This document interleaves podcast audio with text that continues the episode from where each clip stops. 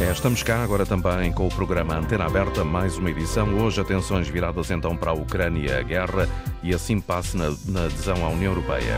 António Jorge. Bom dia. Hoje há Conselho Europeu, hoje e amanhã. Eh, é o último que acontece este ano de 2023 e durante os últimos instantes já ficamos a saber que não há uh, sinais positivos eh, daquilo que eh, pode vir a suceder nas próximas horas. O Primeiro-Ministro português António Costa espera que haja um consenso, que haja um entendimento, de forma a que aquilo que é o ponto central desta reunião possa ser cumprido. Ou seja, um acordo para enviar 50 mil milhões para a reconstrução da Ucrânia e também para o passo seguinte no processo de adesão do país à União Europeia. Mas há outros temas uh, em agenda, já vamos olhar para eles. Queremos uh, o seu ponto de vista neste programa sobre a forma como está neste momento o projeto europeu, se concorda ou não com a adesão da Ucrânia à União Europeia e, do seu ponto de vista, do seu posto de observação, falta ou não falta mais envolvimento da comunidade internacional no sentido de acelerar o fim da guerra na Ucrânia.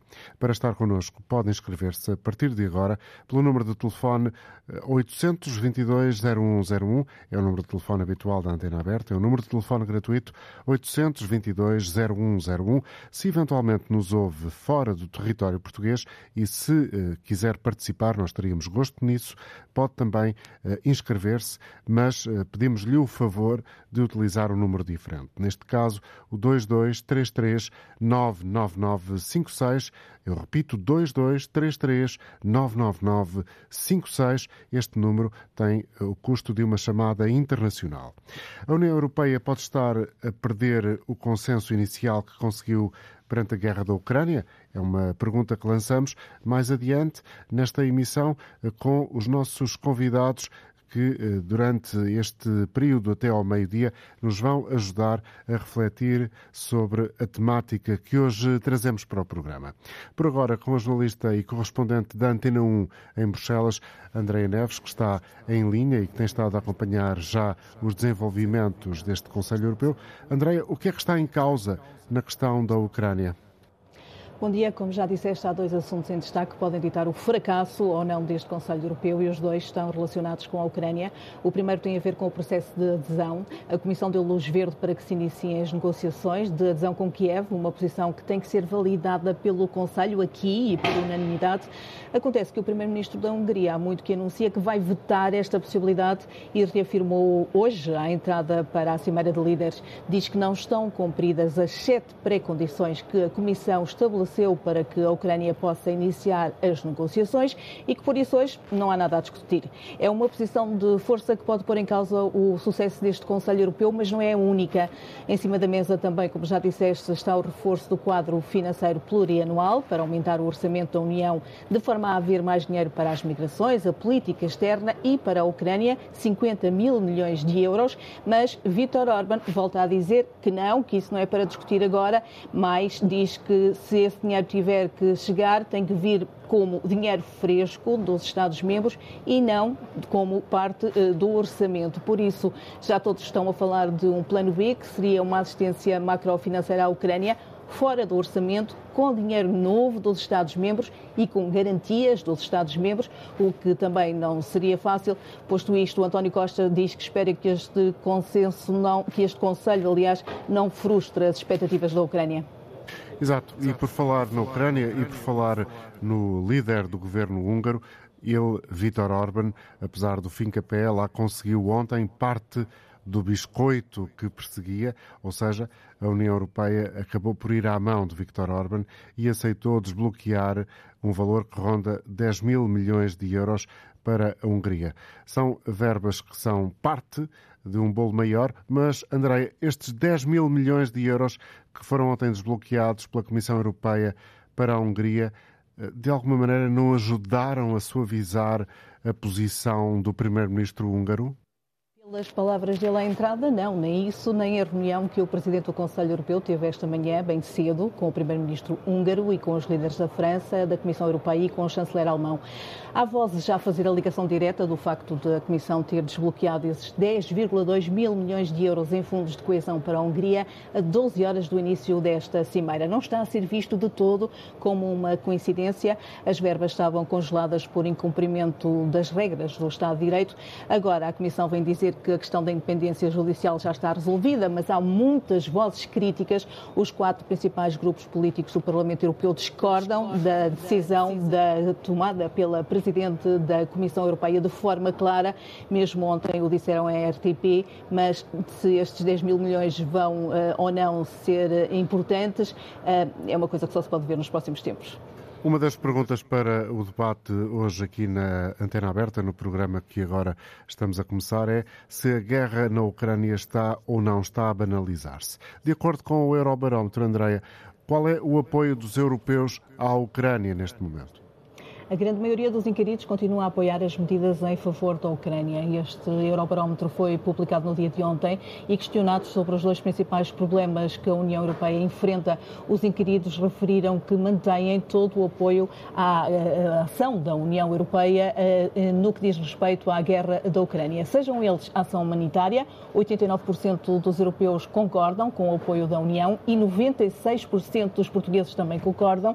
Concordam também com o acolhimento de pessoas que fogem da guerra para a União e este valor é mais elevado em Portugal, 96%, e todos concordam com um apoio financeiro à Ucrânia. 72% na média dos 27 e 89% em Portugal dizem que deve haver mais dinheiro para a Ucrânia, também dizem que deve haver mais sanções económicas contra a Rússia. A Ucrânia já se percebeu, é o prato forte deste Conselho Europeu, mas há outros temas. Presumo, por exemplo, que a guerra no Médio Oriente uh, vá passar também pela, pela mesa de discussão. Sim, obviamente. O chefe da diplomacia europeia falou dessa questão à entrada. É um tema uh, que não pode deixar de ser analisado.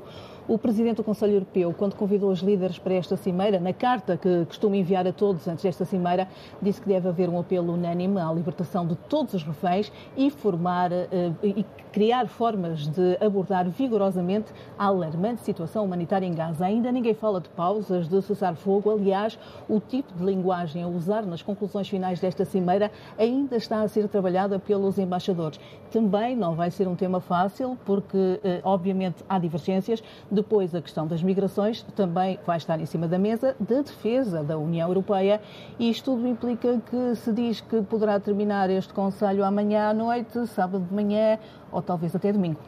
Obrigado. André Neves, correspondente da Antena 1 em Bruxelas, a acompanhar este Conselho Europeu, que passa também uh, pelos temas relacionados com a guerra no Médio Oriente. Bom dia, Sr. Major-General João Vieira Borges. Muito obrigado por ter aceitado o nosso convite para estar connosco, a deixar-nos também o seu ponto de vista e as suas reflexões sobre aquilo que é, neste momento, a realidade da guerra na Ucrânia.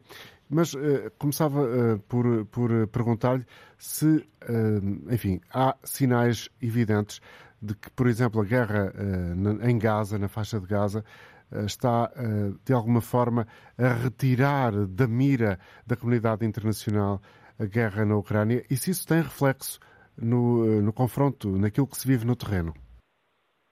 Muito bom dia, efetivamente tem, por muito que tentemos separar as duas guerras que têm causas diferentes, ações militares diferentes e consequências diferentes, mas tem, eh, quer pelo eh, apoio dos Estados Unidos, que está associado e que tem penalizado também eh, a Ucrânia, independentemente de Zelensky, inclusive ter ido ao Congresso chamar a atenção dos republicanos, mas não conseguiu convencer, porque há outras questões associadas, e essa falta de apoio e, sobretudo em termos militares da parte dos Estados Unidos, é determinante para o curso da guerra, numa altura em que estamos a assistir a uma ofensiva da Rússia, eh, com ganhos no terreno, em termos militares, e eh, eh, a Ucrânia, sem ter esse apoio dos Estados Unidos em termos militares e o apoio da União Europeia condicionado, obviamente que o futuro não é propriamente favorável. Não há liberdade de ação sequer para negociar e não há capacidade militar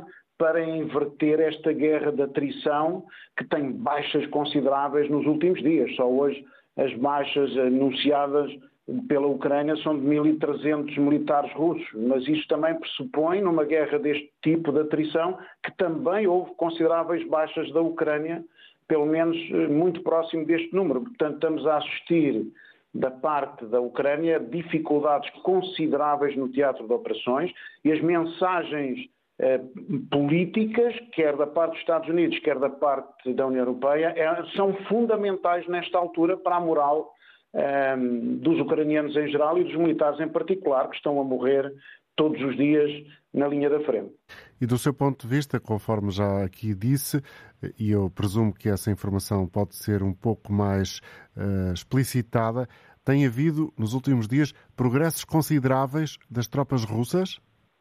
Tem havido progressos, eu não direi consideráveis, porque nesta altura, uh, obviamente, numa guerra de atrição são um quilómetro num eixo, dois quilómetros no outro, mas tenho aqui três eixos, estou com o mapa à frente e noto eh, alguma evolução uh, todos os dias dos relatórios do ISW, do Institute for Studies of War, infelizmente, e também isso vem nos relatórios dos russos e inclusivamente na própria página de, de, da Ucrânia, nem que seja no Pravda da Ucrânia, obviamente não desmentem esses avanços que têm havido nos últimos dias. Avanços esses que de um momento para o outro, nomeadamente a Avdivka, pode, podem ir ao encontro daquilo que é o grande objetivo de Putin, e até no discurso de hoje, que é obviamente... Ele hoje fala à nação, só para recordar aos nossos ouvintes, há uma declaração uh, anual, que é uma cerimónia anual que Putin realiza e está a acontecer neste dia e que não realizou o ano passado. Portanto, Exato. desde dia 24 de fevereiro é a primeira, porque obviamente também tem a ver com a campanha eleitoral, já em curso para as eleições presidenciais. Uh, e, e, sobretudo, porque agora tem, digamos, melhores condições do que tinha há um ano. E, portanto, ele fala, uh, obviamente, naquilo que são as conquistas militares, continuará a lutar pelas conquistas, pelos objetivos militares, e esses objetivos passam por conquistar não só o Donbass, não só a Crimeia, mas no fundo os quatro oblasts que, inclusive, vão ter eleições presidenciais e que foram ocupados pela Rússia. Não estão ocupados na sua plenitude. Obviamente que há aqui, olhando aqui para o mapa, há aqui algumas zonas onde estão a ter lugar exatamente esses combates, independentemente dos objetivos públicos, aquilo que nós, observadores militares, vemos é que, efetivamente, aquilo que ele quer é conquistar estes quatro eh, oblasts e depois negociar posteriormente numa situação de grande vantagem. E por isso, todas estas questões que estamos aqui a discutir, quer o apoio dos Estados Unidos, que demonstram uma instabilidade enorme, uh, digamos, relativamente ao apoio por problemas internos, uh, quer da parte da União Europeia, eh, são fundamentais e por isso ainda é mais importante a questão política. A União Europeia, se quiser afirmar-se, não se pode afirmar somente economicamente na sua relação com a China, com a Índia, com a própria Rússia, indiscutivelmente, mesmo estando em guerra. Tem que se afirmar também nesta dimensão, na dimensão militar, no apoio que dá Uh, digamos, não é só na questão geopolítica, como dizia o Sr. Primeiro-Ministro, neste momento temos que falar na dimensão geoestratégica. E, portanto, a, a, a, decisão que for tomada nestes dois dias vai ter uma influência muito grande, uh, independentemente de estarmos a falar de 50 mil milhões. Uh, é muito mais do que isso. no momento atual, para a Ucrânia, ter, que criou expectativas enormes a partir do momento em que o país foi candidato em 23 de junho, depois da sua tentativa logo em fevereiro de entrar na União Europeia, é muito importante não só para a Ucrânia neste momento, mas depois para outros países, é o caso da Moldávia, que tinha sido dito há pouco. É, portanto, nós estamos neste momento na competição estratégica a nível global entre a Rússia e uma China contra uma hegemonia ocidental, como eles dizem, e portanto é essa grande luta que não, não se passa em Gaza. Gaza está à guerra há muitos anos, há de continuar. Esta guerra em Gaza é uma guerra circunscrita em termos regionais, que eventualmente poderia ter consequências e tinha quando os países dominavam completamente, eh, digamos, o mercado do petróleo. Hoje em dia isso não se passa, como se sabe. O maior produtor mundial já é os Estados Unidos, a seguir a Arábia Saudita, depois a Rússia, mas depois é o Canadá. Portanto, os equilíbrios fazem-se. Aquilo que se passou a seguir às guerras designada de Yom Kippur, com a grande crise do petróleo, hoje não se passa, nós já percebemos isso. Há um equilíbrio diferente e por muito que o Irão tente passar a guerra para uma dimensão diferente, é uma guerra circunscrita, digamos, àquele espaço. Uh, enquanto que esta guerra da Ucrânia, não, esta guerra da Ucrânia vai decidir o sistema político internacional, a nova ordem mundial. É isso que se está a discutir. É a discussão entre aquilo que é as democracias e a liberdade e a discussão entre aquilo que é as autocracias ou Estados autocráticos que vêm ganhando espaço e o próprio, e o próprio António Guterres diz isso deliberadamente. António Guterres tem tido uma postura muito positiva na minha perspectiva, defendendo aquilo que são eh, a liberdade, a democracia, eh, defendendo, digamos, o direito dos cidadãos, designadamente em Gaza também, perante os ataques. Ele tanto enfrenta a Rússia como enfrenta Israel, portanto, defendendo aquilo que, a missão para que foi eh, nomeado por, pelos países. E, e isto é muito importante. Agora, a dimensão desta guerra, digamos, é completamente diferente de Gaza. Agora, as imagens, o espaço mediático que ocupa Gaza, uh, obviamente é muito maior, nós, e nós percebemos todos porquê. Porque as imagens de mortandade aparecem diariamente. Só que a mortandade também há na Ucrânia, mas as imagens não aparecem.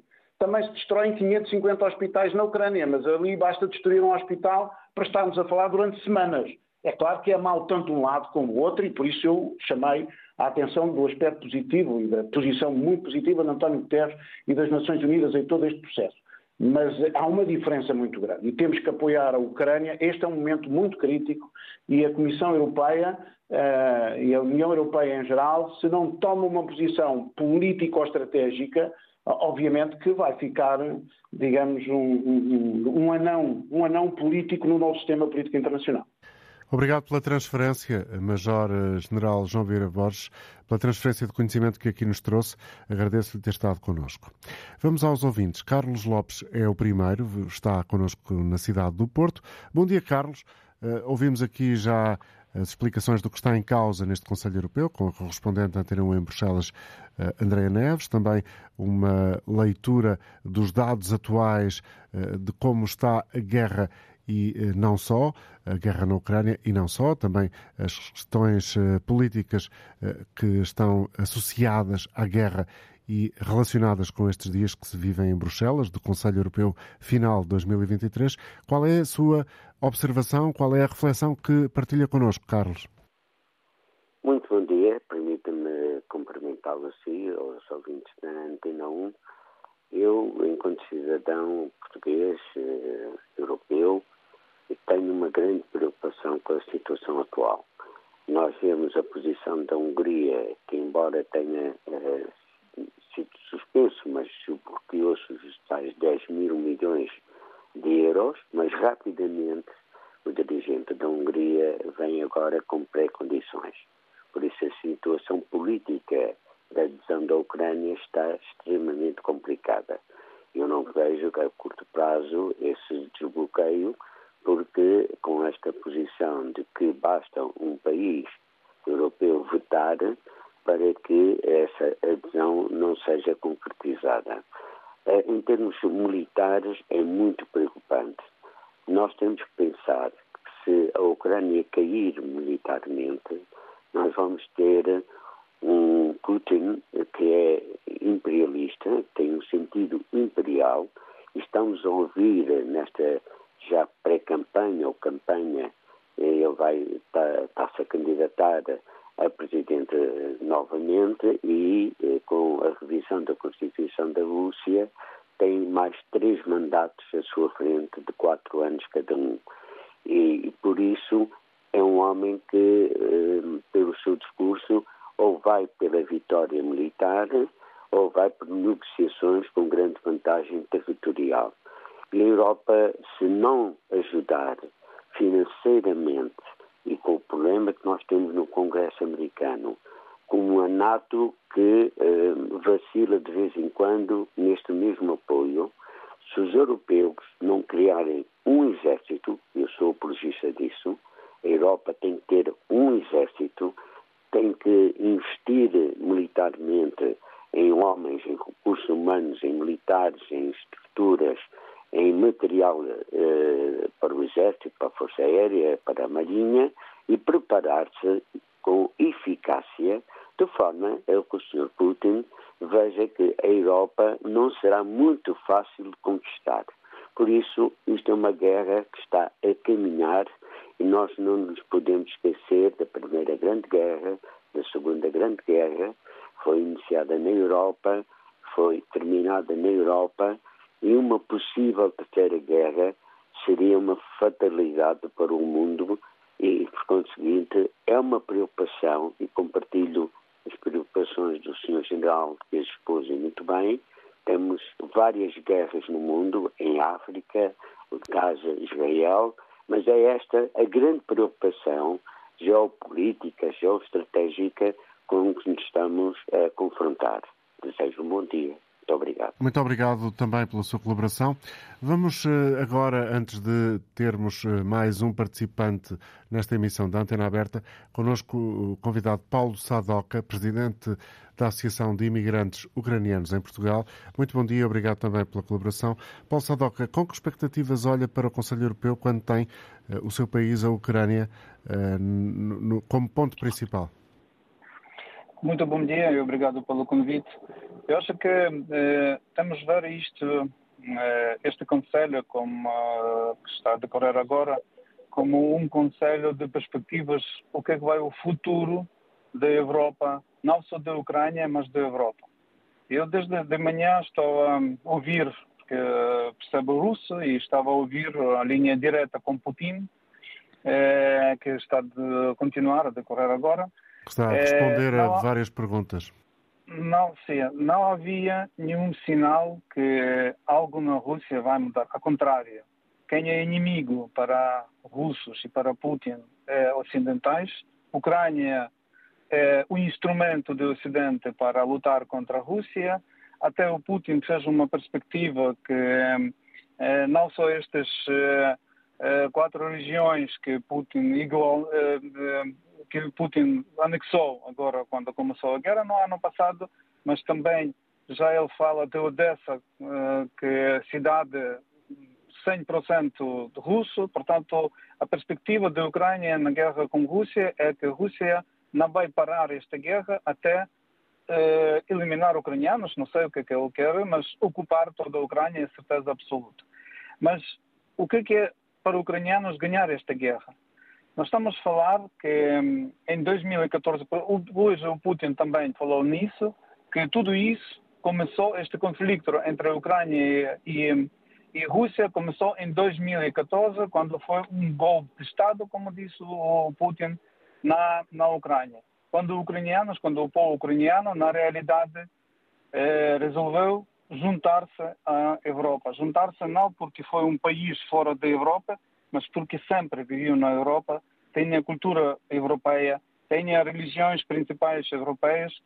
Isto até estamos a acompanhar agora no, no vindo do, dos uh, milhões, uh, cerca de 6 milhões, mas já houve 8 milhões dos ucranianos que vieram como refugiados para países europeus.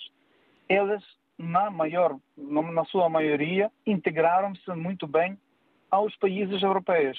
E não não só porque foram criadas muito boas condições para receber-lhes, como por exemplo em Portugal, que mostrou excelente exemplo de, de, eh, de acolher estas, pessoas em tão grande crise, em tão de grande tragédia, mas também porque eles são, fazem parte desta Europa.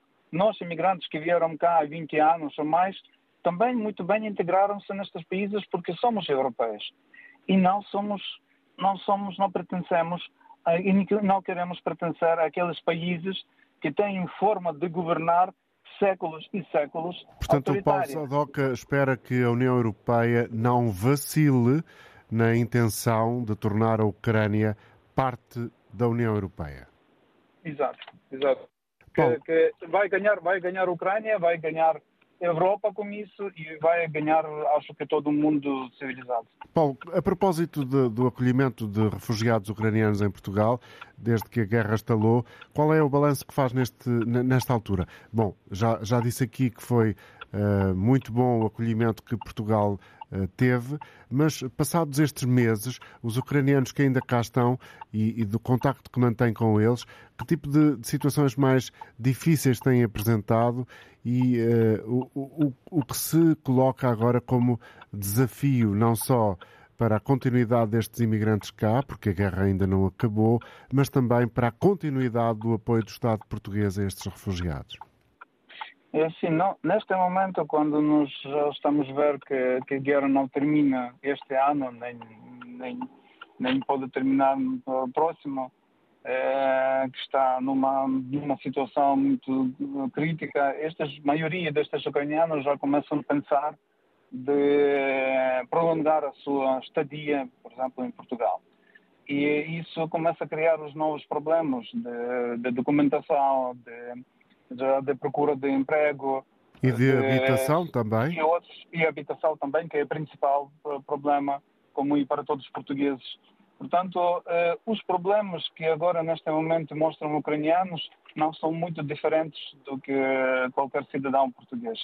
É a única coisa que ainda tem problema de, de comunicação, porque uh, não conseguiram durante tal pouco período e com trauma psicológica que elas passam a aprender português, e precisa, por exemplo, agora neste momento o que nós mais eh, demos o apoio aos eh, refugiados da Ucrânia é traduzir documentos, é acompanhar-nos nos, nos eh, serviços sociais, nas, nas escolas com crianças, portanto dar uma, um apoio jurídico mais do que, do que outro tipo de apoio.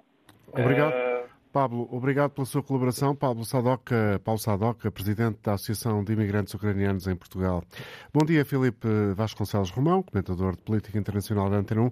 Filipe, um, ouvíamos aqui esta manhã uh, as palavras do Primeiro-Ministro neste Conselho Europeu que hoje acontece, hoje e amanhã, a dizer que se não houver um, um entendimento da União relativamente às questões da Ucrânia, há um erro uh, geopolítico enorme que será indesculpável.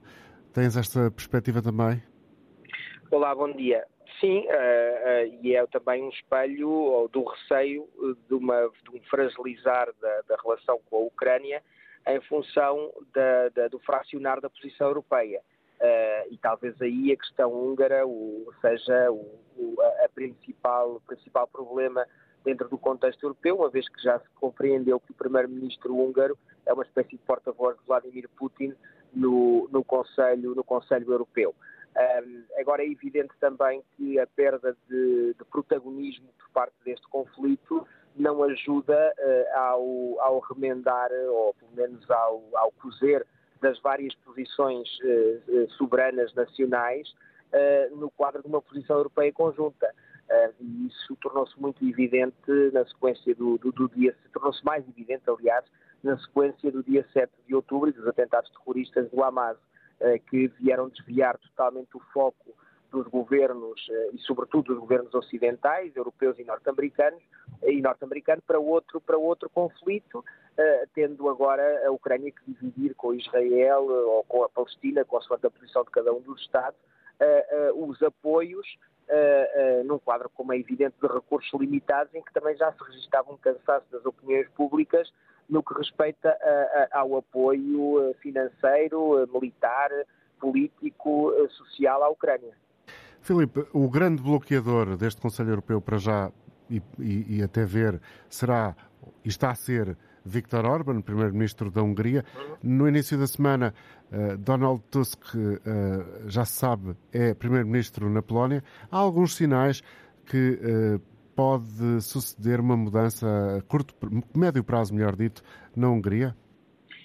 Não, não, julgo que isso não é, não, é, não é possível prever, não há nada de concreto, não, só, só essas, esse tipo de previsões só são só no fim do jogo ser feitas mais e nem sempre de uma forma mais mais clara quando os números são mais evidentes num sentido ou noutro. Por exemplo, atualmente no Reino Unido, eh, sem correr grandes riscos, conseguimos prever que o próximo governo, dentro de um ano ou dentro de seis meses, muito provavelmente será trabalhista em função de uma perda de apoio estrutural há muito a esta parte por parte do Partido Conservador e dos seus sucessivos líderes. No caso da Hungria isso não acontece. Eh, não temos sinais claros de que haja uma perda de apoio. O que temos é talvez um cenário à turca nas eleições presidenciais deste ano, que havia algumas sondagens uh, equilibradas, mas que depois na prática o que nós percebemos é que essa miragem não passava de uma miragem, essa perspectiva da alternância de poder na Turquia, uh, porque temos que ter em conta que quem tem o poder nas mãos tem um instrumento importante, ainda é assim, em, alguns quadros, em alguns Estados, tem um instrumento importante para conseguir garantir a sua continuidade, a, continuidade do seu exercício. Portanto, o facto é que Orbán hum, alterou tudo, alterou as normas eh, que lhe permitem estar no poder eh, e as normas de como se exerce esse poder, e isso obviamente dificulta uma alternância. O cenário polaco era diferente, as leis eleitorais não tinham sido mexidas como foram mexidas na Hungria, Uh, e, e, o domínio não era tão avassalador quanto é o domínio de, de, de, de Orbán na, na Hungria. Um, ehm, é uma situação diversa. E também já tinha havido uh, previamente alternâncias de poder nesse, nesse, neste, neste contexto, no contexto polaco, uh, que agora se volta com uma primeira chegada de Tusk ao poder também, já numa, numa, numa vez anterior. Um, ehm, e apesar de agora o ciclo ter sido mais longo, o círculo do, do, do, dos, dos ultraconservadores polacos, ter sido mais longo. Uh, no caso da Hungria, o que nós vemos é que praticamente há, há 13 anos uh, a figura dominante, totalmente dominante no poder é Orbán e não se perspectiva aqui uma alternância. E será possível uh, ter, apesar de tudo, como tem também António Costa, mesmo à entrada deste Conselho Europeu, uma perspectiva otimista, é possível mantê-la eh, a esta hora, tendo em conta os sinais que já vêm deste Conselho Europeu? Ou seja, no fim das contas, uh, uh, Vítor Orban sairá ou não derrotado? É possível dizer que, que há mais propensão para que se consiga encontrar um consenso e avançar nos objetivos da União Europeia, ou seja, de entregar 50 mil milhões de euros para a reconstrução da Ucrânia e também dizer sim ao passo seguinte da adesão da Ucrânia ao país? Bem, o, o, atenuar algumas medidas eh, em relação à Hungria nos últimos dias leva a crer que a Europa aparentemente sido, sim, sim, seja, sim, Filipe. seja, seja o, o, portanto, as últimas, nos últimos dias houve um aligeirar do discurso das instituições europeias em relação à Hungria. Isso leva-nos a prever que possa já algo ter sido trabalhado previamente, como tipicamente acontece nos, nos, nos várias instâncias de preparação dos conselhos eh, europeus que existem em Bruxelas. Portanto, poderá já as delegações dos países terem trabalhado isso para agora surgir hoje uma, uma situação, uma posição, ou surgir agora nos, nos, hoje ou nos próximos dias, uma posição de maior consenso a este respeito. Agora, o facto é que Orbán, quando nós fazemos o balanço dos últimos anos, Orbán parece nunca perder, uh, porque parece não temer o receio, não ter receio uh, de cortes de fundos, não parece não ter receio de penalizações pela forma como o Estado de Direito é tratado na Hungria e parece levar sempre a dele avante. É a percepção que acaba por sair destes sucessivos conselhos. Portanto, mesmo que haja uma cedência por parte de Orbán, eh, ela foi arrancada à custa eh, de algo que, se se cumprissem as normas estritas de funcionamento da, das, dos mecanismos europeus, provavelmente ele não teria direito, a Hungria não teria direito. Obrigado pela colaboração, Filipe Vasconcelos Romão, comentador de política internacional da Antena 1. Vamos ouvir agora a opinião de Mário Carvalho em Braga. Bom dia, Mário. Bom dia, Sr. Jorge e Srs. ouvintes. Ora bem, eu discordo por muitas das coisas que foram ditas, outras foram mais ou menos. E, vou, e discordo pelo seguinte. Nós sabemos que hoje há uma guerra, mas inicialmente não houve uma guerra. Houve uma ocupação pacífica de territórios que estavam a ser massacrados pelo governo do Sr. Zelensky que bombardeava sistematicamente a província de Gdansk e a outra província de Donetsk. E porquê? Porque eles queriam, e muito bem, a sua autodeterminação ou independência ou juntarem-se à Rússia. E isso, cada, cada zona tem o seu direito a autodeterminar-se. É como se aqui o Minho quisesse ser independente de Portugal e, e se juntarem a Lisa, por exemplo ou como a, a, a, Catalunha que Sim, já, já, percebemos o ponto do seu raciocínio. Mas sim. isso está fora do tema. Portanto, entra, isso era uma comparação, porque também já trouxeram aí à baila a guerra na, na, no, no, no, em Gaza. Ora bem, eh, eu lembro-me que eh, em dar dias o, o Congresso americano também vetou, ou se não vetou, não aprovou, 50, 100, 100 mil milhões que a administração de Sr. Biden queria a toda a força entregar à Ucrânia. Para quê? Para vender armas, para, para, para vender munições, tudo maneiras de matar o inimigo. E eu não vejo a Rússia, o povo da Rússia e o povo da Ucrânia não são inimigos. E, até é, porque nós também já tivemos guerras com a Espanha, não somos inimigos. Muitas vezes há oposições divergentes por interesses económicos. E a, própria Polónia, que, é vizinha, não quer que os cereais da Ucrânia venham para a Europa, ou principalmente venham para a Polónia, porque vão tirar concorrência ao, ao, produto que eles, que eles próprios semeiam e têm para vender. Portanto, a, a, a produção da Ucrânia vai embaratecer, uh, uh, sim, embaratecer os cereais da Polónia. Ora, isto são os tais interesses económicos. Agora, eu, eu ouvi falar em 50 mil milhões para o Conselho da Europa, outros dizem 50 milhões. 50 milhões não é nada, é uma gota d'água no oceano. Agora, 50 mil milhões é muito dinheiro. E tudo isso para armas, umas que são gratuitamente oferecidas, outras que não são gratuitamente, são vendidas. E, e, e, tudo isso leva a que aquelas, aquelas, aquelas, aquelas populações sofram os horrores da guerra. E, e, a Associação dos Ucranianos, que está cá em Portugal, podia estar de facto na Ucrânia a combater. Isso é que eles eram maravilhosos. Eram armarem-se e irem para lá, um pelotão.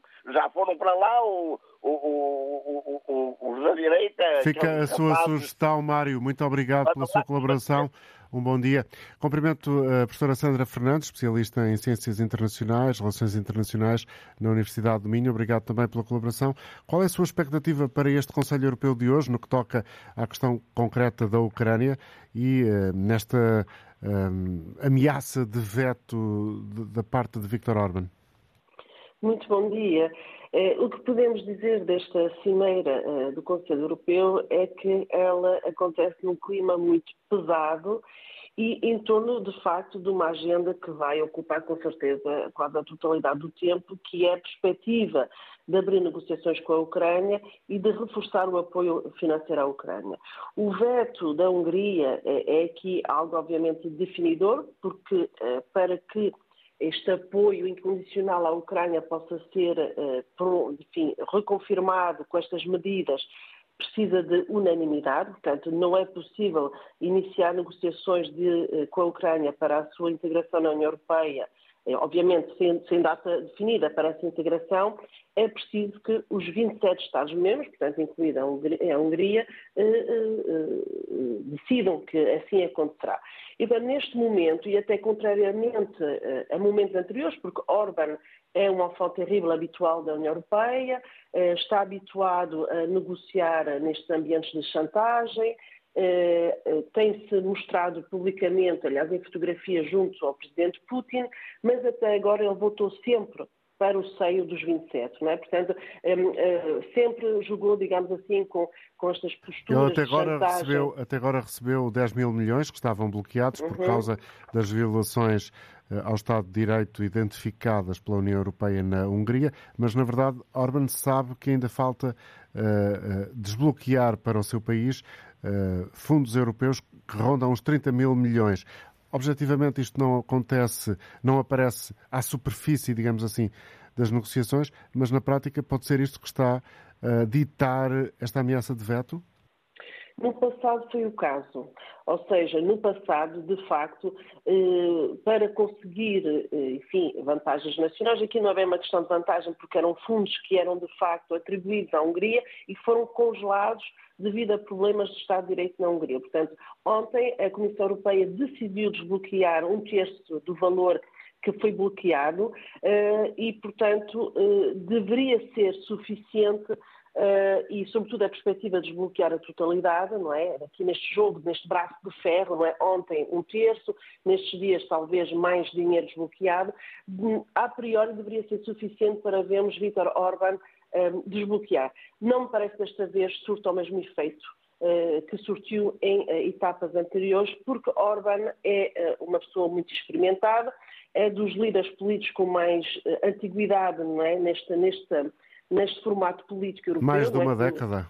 Exatamente, e ele está claramente a jogar na perspectiva uh, da incerteza que nós temos no espaço de um ano. Reparem que no espaço de um ano vamos ter eleições nos Estados Unidos da América, eleições no Parlamento Europeu, que, nas quais uh, todos percebemos que a extrema-direita vai ganhar espaço.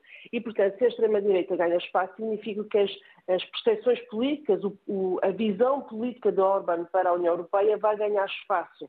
E, portanto, nessa perspectiva de um ano, uh, Vítor Orbán só tem que ganhar tempo para que as suas visões de não integrar a Ucrânia na União Europeia, de um, congelar, digamos assim, a relação com a Rússia, é? nesse status quo que é favorável à Rússia, uh, poderão, obviamente, ganhar tração no próximo ciclo político da União Europeia. Portanto, eu penso que este, este contexto todo, sobretudo olhando para o próximo ano, faz com que vai ser mais difícil uh, desmobilizar esse veto de Vítor Orban.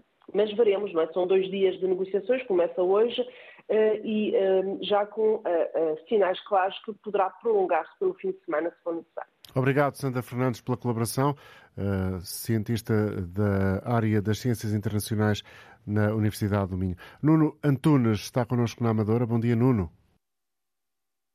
Um, vamos, vamos falar claro. Um, a extrema-direita, exatamente como a sua última convidada estava a dizer, uh, é, tem sido um fator claramente de bloqueio, uh, de ajuda para a Ucrânia. E, e, e veja-se, a extrema-direita, quer no lado europeu, quer no lado americano, tem estado a trabalhar para que o governo ucraniano vá ficando seco de recursos de forma, hum, no fundo, a, a, permitir à Rússia uh, avançar. Veja-se, e hoje uh, a Rússia é cada vez mais um regime de, de extrema-direita. Então, uh, no fundo, o, o, o, que nós temos é uma nova ordem mundial a ser criada por extremistas e, um, e a União Europeia e os Estados Unidos não estão a fazer o que deveriam estar a fazer. E se calhar, é, quer dizer, eh, no fundo, eh, nós erramos, porque muitas vezes esquecemos os erros da história. Eh, parece que a população esquece quando está a viver em paz do que é a paz. Se tivermos a Rússia às portas da Polónia, se tivermos a Rússia às portas da União Europeia, com instintos imperialistas, isto, no fundo, nós estamos a repetir a história com, com outros protagonistas. Com um tempo diferente. Obrigado, um Nuno, diferente. pela sua colaboração. Tenho agora a oportunidade também de ouvir João Caetano, especialista em relações internacionais, quase no fim do programa. Peço-lhe também uh, a sua observação a tudo isto que está a acontecer e o que pode sair deste Conselho Europeu. Ora, muito bom dia, com muito gosto que estou aqui. Eh, de facto, a União Europeia está numa situação difícil, que não é nova. Há vários dossiês que estão interligados, que vão ser discutidos hoje relativamente à Ucrânia, mas também relativamente ao Médio Oriente e relativamente ao futuro da União Europeia. Dir-se-á que eh, a, grande questão prende-se com eh, o apoio eh, a dar à Ucrânia, os, tais 50 mil milhões de apoio à continuação da, resistência da Ucrânia no, conflito que a opõe à Rússia, mas por outro lado também o alargamento à Ucrânia e não só à Ucrânia, mas particularmente à Ucrânia por causa da oposição do primeiro-ministro húngaro, particularmente dele, eh, que ameaça, que ameaça vetar eh, eh, a adesão, uma vez que se exige a unanimidade. Neste sentido, enfim, de facto não, não, não é novo. Eu acredito que possa haver ainda uma via diplomática que permita chegar, chegar a um acordo. Agora, de facto, existe uma debilidade estrutural eh, que, que, que, afeta o futuro e o desempenho da, da, União Europeia.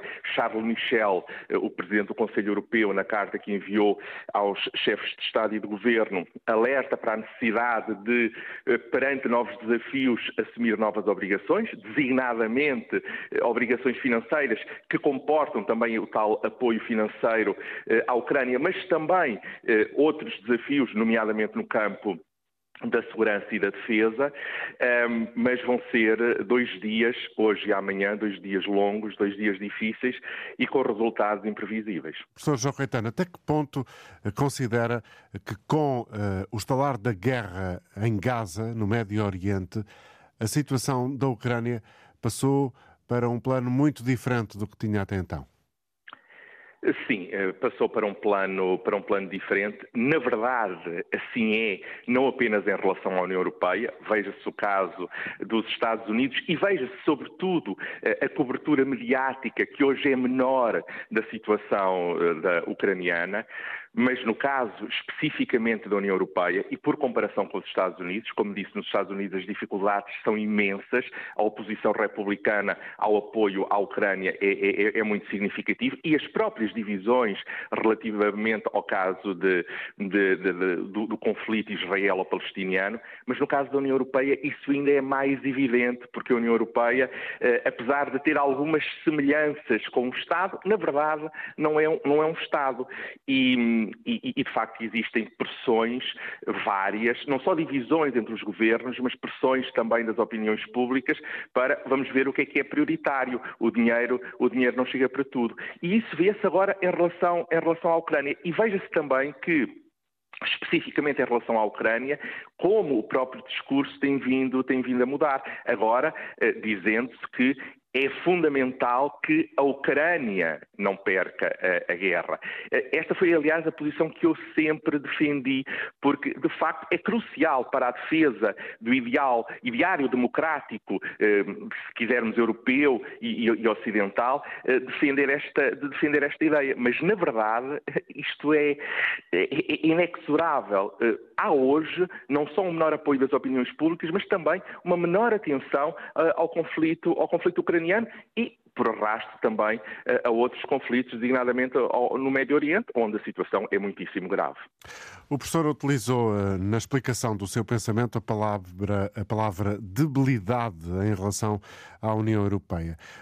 Convocando um pouco a sua memória, até que ponto é que esta debilidade de que fala é hoje mais patente do que há um certo tempo, há uma década, por exemplo? Quero isto, quero isto suportar um pouco a, pergunta. Há hoje debilidade no projeto europeu em função das personalidades que o comandam ou uh, essa debilidade radica noutras razões? Ora bem, eu, diria que um, radica em quem dirijam uh, os países da, da, União Europeia e a própria União Europeia, e aí, enfim, eu tenho a tese de que, de facto, hoje os dirigentes políticos são inferiores em termos de capacidade uh, política enfim, a, uma geração eh, ou, a gerações que os, que, os antecederam. Isso parece-me parece evidente, um, é muito evidente, aliás, mas também há uma situação, é que de facto as clivagens na União Europeia são significativas. Veja-se, uh, Viktor Orban uh, opõe-se aos 50 mil milhões para, de apoio à Ucrânia, porque tem na memória os 22 mil milhões que há um ano, precisamente, foram, foram bloqueados pela União Europeia pelo não cumprimento das regras do Estado de Direito na Hungria. É certo que depois uma, uma parte desse dinheiro já foi disponibilizada, mas ainda há uma outra que não, que não foi. Agora, a grande preocupação é que, de facto, há hoje no seio da União Europeia países que encarnam projetos políticos uhum. diferentes no que toca à democracia. Professor João Caetano, vamos ter que concluir aqui esta emissão. Obrigado pela colaboração. Bom dia.